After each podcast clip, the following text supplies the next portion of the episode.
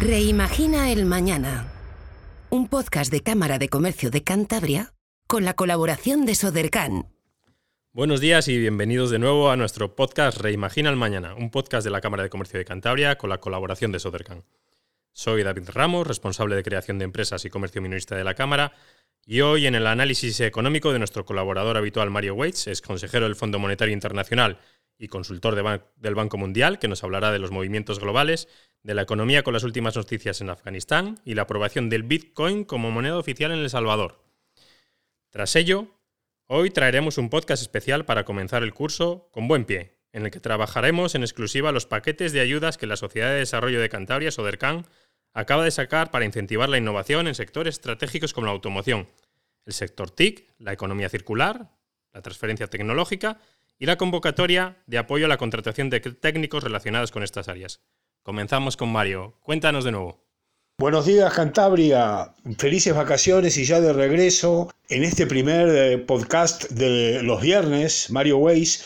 Esta vez les voy a hablar de cosas que me han llamado la atención, dos noticias del verano en lugares muy remotos, poco que ver con Cantabria, Afganistán y El Salvador. Y ya a partir del próximo viernes volvemos pegados a los temas de Cantabria. Pero en un mundo global, las dos noticias más sorprendentes que me han impactado, fíjense, es Afganistán, el desastre de Occidente, la victoria de los talibanes, el futuro muy negativo para la sociedad, la represión y un tema que en Occidente es muy importante, vital, casi como respirar, los derechos de las mujeres a trabajar y educarse. Y en ese sentido estamos en el Banco Mundial preocupados. Los organismos internacionales han cortado la financiación y Occidente realmente ha tenido una derrota militar inesperada inapelable. La imagen del presidente fugándose en helicóptero con billetes de dólares nos hace acordar a las películas americanas y es una imagen muy negativa del tema. Pero económicamente, ¿qué significa? En un mundo globalizado, hasta Afganistán y El Salvador nos afectan,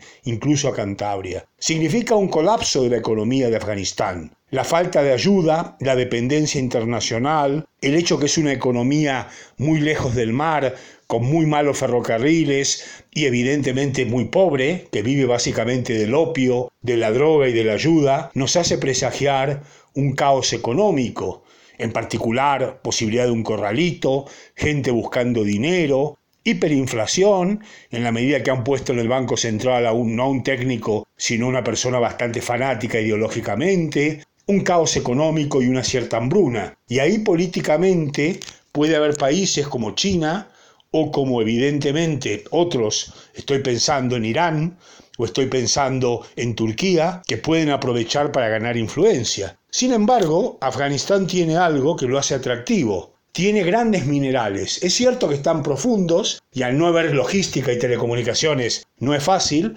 pero tiene mucho litio, mucho cobre, que son minerales que con la cuarta revolución tecnológica que hemos hablado, de la robótica y de la inteligencia artificial, van a tener mucho peso. Y por eso es posible que China esté muy interesada en la riqueza minera de Afganistán y se posicione ayudándoles. Sin duda, una historia lamentable, tanto política, militar y económica, que nos ha ensombrecido el verano.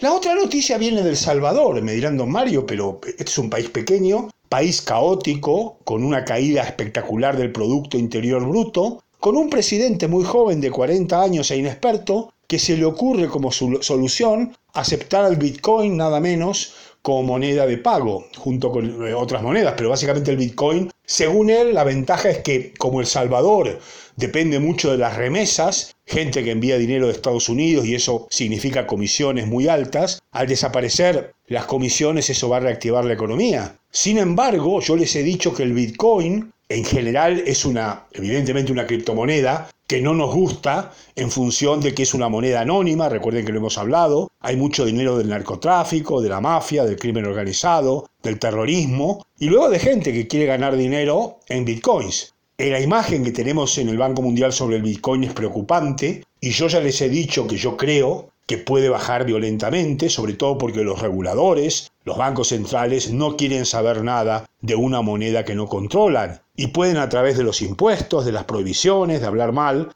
afectar su valor. De hecho, esta semana, por lo menos en los primeros días de la semana, en solo dos días el Bitcoin había caído 15%. Entonces, esta es una medida evidentemente que los economistas conocemos. Como la economía es un caos, vamos a hacer un cambio que distraiga la atención. ¿Qué pasa si el Bitcoin cae o es muy volátil? Las pensiones caen y los salarios también. De hecho, ha habido una manifestación de jubilados en El Salvador en contra. Desconfiemos de estas soluciones mágicas, la dolarización, el Bitcoin, que lo que hacen es esconder los problemas del país, que tienen problemas estructurales y reformas que tienen que acometer, mucha corrupción y dependencia de los precios de las materias primas, y hacen que estos países entren básicamente en unas crisis bastante, bastante marcadas. Bueno, quizá les he sorprendido hablándole de dos países muy remotos, pero me parecía interesante comenzar o retomar estos podcasts que tanto me gustan los viernes con ustedes, con noticias un poco lejanas, pero que me han impactado este verano y que yo creo que van a tener indirectamente en España y en Cantabria también influencia importante. Ya a partir del próximo viernes retomaremos temas mucho más cercanos a Cantabria. Un saludo para todos y buenos días. Muchas gracias por todo, Mario. Una información muy interesante como en otras ocasiones. Ahora, como comentábamos al inicio, hoy desarrollamos un podcast especial que expondrá la batería de incentivos que Sodercan ha puesto a disposición para el fomento de la innovación y el desarrollo tecnológico industrial de Cantabria. Su consejero delegado, Rafael Pérez Tezanos, nos acompaña para poder explicarnos con detalle las mismas. Mi compañero Jesús Tortosa estará con nosotros en la entrevista. Buenos días, Jesús. Buenos días, bienvenido, Rafa. Es un placer tenerte de nuevo por el podcast. Pues muchas gracias. ¿eh? Yo encantado de estar de nuevo con vosotros, de escucharos y notar que venís con fuerzas renovadas. Sí, sí, sí, sí. Bueno, y las fuerzas renovadas las tenéis vosotros sobre todo, porque bueno, tenemos sobre la mesa eh, dos paquetes de ayudas que Sodercan ha sacado durante el verano. Por un lado, la destinada a proyectos y por otra, eh, a proyectos de I como comentábamos al inicio de la introducción del podcast, y por otra destinada a contratación. Eh, vamos a, comenzar por la destinada a proyectos. Hay cuatro líneas abiertas actualmente. ¿En qué consisten estas ayudas, Rafa, y quiénes son sus destinatarios? Bueno, pues eh, como te puedes imaginar o como se puede imaginar todo el mundo, pues son ayudas dirigidas a los sectores productivos eh, de Cantabria, eh, a las pequeñas y medianas empresas, a las grandes, en fin, a todo el sector productivo, ¿no? Mira, conviene recalcar, y esto no deja pasar de ser una anécdota, ¿no? Pero la comento, ¿no? que es para el, sector productivo de Cantabria, porque algunas empresas de comunidades limítrofes muy cercanas pues también se interesan por saber si podrían incluso llegar a tener acceso a ella, ¿no? No, las bases dicen claramente que son sectores productivos dentro del territorio de Cantabria, ¿no? Y, como decía, pues vamos en la línea de ayudar ¿eh? a, la puesta en marcha de, proyectos, a la puesta en marcha de contratación, a la puesta en marcha de mejoras eh, permanentes, porque en estos sectores, como casi todos, eh, si no te mantienes al día, si no estás, como se suele decir en términos coloquiales, a la última, pues te vas quedando obsoleto, eh, y eso nunca es bueno. Por lo tanto, como es nuestra obligación desde Sodercan, colaboramos en esta misma dirección para todos aquellos emprendedores, para todas aquellas empresas que quieren mantenerse en la cresta de la ola. Muchas gracias, Rafa. Buenos días. ¿Y en qué plazo podemos presentar estas, estos paquetes de, de, ayudas, de incentivos para las empresas de Cantabria? ¿Hasta cuándo podemos Mira, no voy a ocultar, no voy a ocultar que hemos andado un, tanto de cabeza porque, eh, como sabéis, hemos tenido mucha, mucha, mucha ocupación con resolver todo el proceso de, ayudas eh, como consecuencia de la pandemia, del COVID. Nos ha acaparado muchísimo tiempo y hemos tenido que eh, como quien dice, hacer un sobreesfuerzo para sacarlas ya en tiempo y forma. No obstante, eh, que las hemos hecho durante el verano, no obstante, eh, vamos a tener un plazo de entrega, un plazo de entrega de presentación de, ayudas por parte de las empresas hasta mediados, exactamente hasta el 14 del día. Hasta ahí tienen plazo, eh, la mayoría ya tienen, vamos, la mayoría, la totalidad, tienen conocimiento de estos plazos y están perfectamente informados. Pero bueno, vamos a, cerrarlo en torno al, o concretamente el 14 del día. Muy bien, Rafa, pues nada, tengo ahora mismo abierta vuestra página web, eh, estoy viendo la línea de convocatorias, eh, en este caso eh, decíamos que eran cuatro, ¿no? Esta automoción, TIC, economía circular y transferencia tecnológica. ¿Qué cantidad presupuestaria tenemos ahora mismo para, para estas ayudas? Bueno, en total 1.150.000 euros vamos a destinar a esas cuatro líneas, la que más eh, mejor dotada, digamos, es la de proyectos de I+D para el sector TIC, que es un sector que consideramos muy muy importante, ¿no? La mayoría de las empresas de, que están ubicadas en Cantabria son pequeñas pequeñas empresas, pero eh, sin embargo, sin embargo, eh, tienen una proyección internacional muy fuerte, tienen una penetración en el mercado exterior muy fuerte y como queremos que sigan siendo eso, estar dentro de, la parrilla de alta de, tecnológicamente, pues les ayudamos a seguir invirtiendo en los proyectos que creen necesario acometer. Y luego está el sector de automoción, que bueno, hablar de automoción en Cantabria es hablar de un alto porcentaje de nuestro PIB. ¿eh? Por lo tanto, tenemos que seguir apostando porque nuestras empresas de automoción eh, sigan en la senda que han iniciado ya en ejercicios anteriores de, investigación, de desarrollo de nuevas tecnologías, más y menos un sector que, por cierto, conozco bastante bien y sé lo cambiante que es eh, permanentemente, ¿no? Por tanto, hay que ayudarles. Y ahí hemos dotado con 300.000 euros las ayudas que vamos a, poner a su disposición.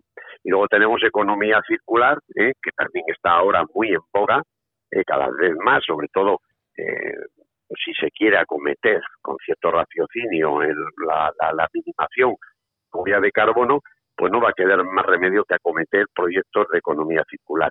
Y por esa va con 200.000 euros y también con 200.000 vamos a meter eh, que está abierta eh, de transferencia tecnológica. También para que las empresas vayan haciendo todo tipo de eh, transformación en sus instalaciones, en, todos sus procesos, etcétera, etcétera. En estos sectores estratégicos, por vuestra experiencia, ¿qué tipo de empresas se acogen a las convocatorias y qué mensaje podemos lanzar para animar a esas empresas que no, que no lo hacen habitualmente? Mira, la última parte es muy interesante porque efectivamente mm, en el tiempo que llevo aquí he, detectado eh, se han dirigido a mí empresarios, ¿eh? empresarios que, que, que, bueno, pues porque durante años hemos tratado, porque los conoces personalmente, pues te confiesan que nunca acudieron a, a las ayudas del gobierno o de Sodercan por ese reparo que les daba venir a, solicitarlo, ¿eh? en fin, se, les hacía cuesta arriba. Bien, pues no, que sepan todos los eh, eh, empresarios que pierdan ese temor, porque aquí en Sodercan hay un equipo de personas que está perfectamente preparado y dispuesto además para asesorarles, para sacarles de dudas, para que no tengan, como me decía alguno, ese temor es que tienes que empezar por buscarte a alguien, un gestor o algo, que no, que tenemos, si quieren que lo hagan, evidentemente, pero vamos, que aquí hay técnicos más que suficientes para atenderles y, para asesorarles. ¿Y a quién va dirigido? Bueno, va dirigido a todos los sectores productivos, como te he dicho antes, pero hoy nos encontramos, obviamente, con pequeñas empresas, medianas empresas y también las grandes, ¿eh? también las grandes que además tienen, eh, porque tienen esa capacidad propia de tener equipos que están muy pendientes de todo tipo de ayudas y de todo tipo de, posibilidades de captar eh, subvenciones y por lo tanto acuden, eh, acuden eh, en todas las medidas. Yo lanzaría un mensaje especial a las más pequeñas, que suelen ser las más reacias a venir y que por ese temor o a veces incluso diría que por ignorancia pues no no acuden, no, pues que acudan, que acudan ¿eh? porque les va a venir bien, porque les vamos a ayudar, porque se les va a tratar adecuadamente, que pierdan todo tipo de temores que hay desde siempre hacia la administración, ¿no? Somos administración, pero eh, estamos, digamos que especializados, especializados ¿eh? en tratar al sector industrial de la mejor manera posible. Muchísimas gracias, Rafa. Pues llevas toda la razón. Al final, los pequeñitos eh, normalmente por miedo, desconocimiento, piensan que a lo mejor no van a saber cumplimentar la, documentación. Bueno, pues no acuden y bueno, pues eh, es una oportunidad que pierden muy valiosa. Eh, de cara a la previsión de, las empresas, ¿cuándo, podrán saber las empresas solicitantes la aprobación de estas ayudas? ¿Qué tiempo normalmente pues, puede llegar a tardar esta resolución? Mira, ese, eh, a pesar de haber sido, como te decía antes, este y el anterior también, un año anómalo, ¿no? Por esa ocupación que hemos tenido de todo tipo de ayudas al COVID. Eh, no obstante, como te decía, pues hemos pedido, sobre esfuerzo a la plantilla, he pedido pisar el acelerador y quiero, que ese es mi objetivo, veremos a ver si soy capaz de cumplirle. Si no se cumple, seguramente será por culpa mía y no por culpa del personal. Pero mi objetivo es que todas las órdenes estén resueltas antes del 31 de diciembre. De tal manera que podamos proceder a primero de año, a primeros de año, a liquidar realmente los pagos. ¿eh? Cuando digo eh, objetivo de órdenes liquidadas a 31 de diciembre es resueltas, resueltas las que se puedan resolver positivamente y si no comunicadas aquellas que tengan alguna deficiencia, etcétera, etcétera, que sea subsanable. Pero mi objetivo es que a 31 de diciembre todas las órdenes de ayudas de Sodercan estén vistas, como se diría en un tribunal, para sentencia. Y la sentencia es, pues, pagar a primeros de año, una vez aprobados los presupuestos, etcétera, empezar por, por, por liquidar todas esas órdenes. De manera que las ayudas, si llegan a tiempo, son ayudas, y si no llegan a tiempo, no sirven de nada. Esa es mi máxima, ¿no? Por lo tanto, tengo que acelerar lo que más le interesa a ese, a ese emprendedor, a esa empresa, y es exponer, disponer de que del dinero, ¿eh? no de la palmadita en la espalda diciéndole esto está muy bien, no te preocupes, ya te llegará. No, no, no. Tenemos que ser ágiles la administración y darle las ayudas en tiempo y forma. Pues muchísimas gracias. Eh, ahora vamos a pasar a, la otra línea de ayudas que comentábamos al principio, eh, que también tenéis vigente, apoyo a la contratación. Hay tres convocatorias abiertas, Emplea, Técnicos de I+.D. y Más Talento. Mm, ¿Nos puedes contar en qué consiste cada una? Sí, bueno, pues eh, seguimos en, ese, en esa línea de ayudas a, las empresas, pero aquí nos centramos un poquito más en el tema de la contratación. En algún otro lugar he dicho recientemente que bueno, una de mis ilusiones es recuperar recuperar talento, recuperar talento del que tenemos en Cantabria y que está por, por, por avatares ¿eh? fuera de Cantabria. Si los puedo tener en Cantabria, que los hemos preparado aquí, que tenemos una gran universidad y unos grandes medios y están muy bien preparados y se han tenido que ir fuera, si pueden venir, que vengan y por lo, por lo tanto facilitamos a las empresas la captación de, ese talento, ¿no? Eh, tenemos una línea de con medio millón de euros eh, para la contratación de técnicos en I+D obviamente, eh, si, si, si te fijas, eh, si las empresas van por la por los proyectos de I tanto en el sector TIC como en el sector de automoción que comentábamos antes, incluso en economía circular, pues lo que necesitan tener en su casa, en su empresa, es técnicos de I ¿eh? técnicos concretos, técnicos muy preparados en ese ámbito. Y les ayudamos también a, a contratar al técnico correspondiente para que desarrolle sus proyectos internos. Eh, tenemos incluso en esa otra línea que te comentaba de eh, captar, de captar gente cántabra que está trabajando en otras comunidades, incluso en otros países, ¿no? Pues más talento se llama la línea, con otro medio millón. Eh, estaba muy dirigida al comercio, estaba muy dirigida al comercio, como técnicos de comercio, lo que queremos es que aprovechen esa experiencia que tienen adquirida fuera de nuestras fronteras para desde aquí eh, implementar su acción allí. Es decir, eh, son gente que normalmente tienen conocimiento de idiomas, son gente que normalmente ya conoce los mercados exteriores y ¿qué hacemos? Pues a nuestras empresas ayudarles, como decía, con medio millón de euros también, eh, para que los contraten, para que sean el puente entre, entre nuestro mercado y esos posibles mercados. Eso va dirigido también eh, es una de las líneas, perdona, una de las líneas que hemos puesto en marcha. Y luego hay otra más ¿eh? Eh, para empresas de reciente creación, que ayudamos a, los emprendedores pues a contratar. Naturalmente siempre estamos hablando de empleo indefinido, no, no, no, no temporal, para contratar gente en, en su nuevo proyecto, en su nueva empresa, eh, que seguramente que tiene mucha ilusión, necesita que tener a alguien a su lado para empezar, para iniciar su, su andadura y le ayudamos a que pueda contratar gente preparada y gente con, como te digo, con contrato indefinido, ¿no? Bien, todo ello son, eh, pues, ayudas también, de alguna manera, a la creación de empleo, ¿no?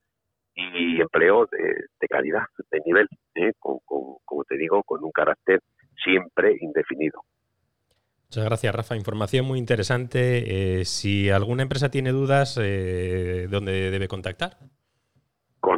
Sin lugar a dudas. Aquí hay un departamento que le llamamos como ventanilla única, eh, que está además muy bien, muy bien. Estoy muy contento de, cómo funciona. El personal que, que, lo lleva, pues me he podido comprobar que son muy profesionales, muy buenos y en primera instancia con llamar a Sodercan y dirigirse a nuestra ventanilla única van a, tener casi seguro que toda la información posible, pero si hubiese la menor duda, que no les quepa, valga la redundancia, la duda de que esa ventanilla única les va a redirigir hacia los departamentos o hacia las direcciones oportunas eh, para que allí pueda rematar cualquier tipo de duda. Pero en general, en general podría decir que la, nuestra ventanilla única es muy eficiente y, casi nadie tiene que recurrir o ir a otras instancias porque sale perfectamente informado. Gracias. Indicar también que desde la Cámara de Comercio podemos ayudar a resolver alguna duda, ayudaros a rellenar impresos, a comprobar la documentación y preparar todo lo que esté relacionado con, este paquete de, convocatorias que ha sacado Sodercan. De forma gratuita, por supuesto. Ahí, ahí sí que, eh, si me permite, diría que de verdad que en el tiempo que llevo aquí el trato con la Cámara de Comercio ha sido cordial, ha sido provechoso para, para, para muchísima gente, para todos los programas que conjuntamente hemos puesto en marcha. Yo creo que todos han sido un éxito, han salido muy bien y ya te adelanto que Sodercam va a estar siempre abierto a esa colaboración con la Cámara de Comercio. Muchas gracias. Para eso, para eso está la Cámara, para ayudar a las empresas y hacer de interlocutor entre empresas y administración pública. Muchas gracias, Rafa. Pues nada, tenemos estas ayudas eh, vigentes hasta el 14 de octubre. Podemos solicitarlas eh, eh, e, informarnos a través de la página web de Sodercan, www.sodercan.es. Y bueno, pues muchísimas gracias por, bueno, pues por esta detallada explicación. Cualquier duda que podáis tener, recordad, llamamos a Sodercan, preguntamos y bueno, os animamos a todas las empresas a que podáis solicitarlas, porque al final, bueno, la, la vocación de todo esto es poder ayudaros principalmente. Muchas gracias, Rafa. Muchas gracias a vosotros.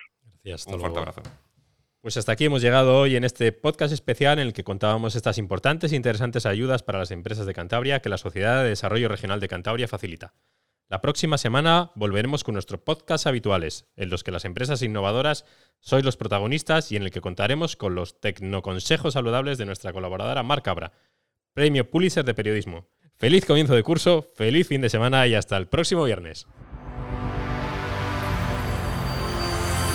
Reimagina el Mañana.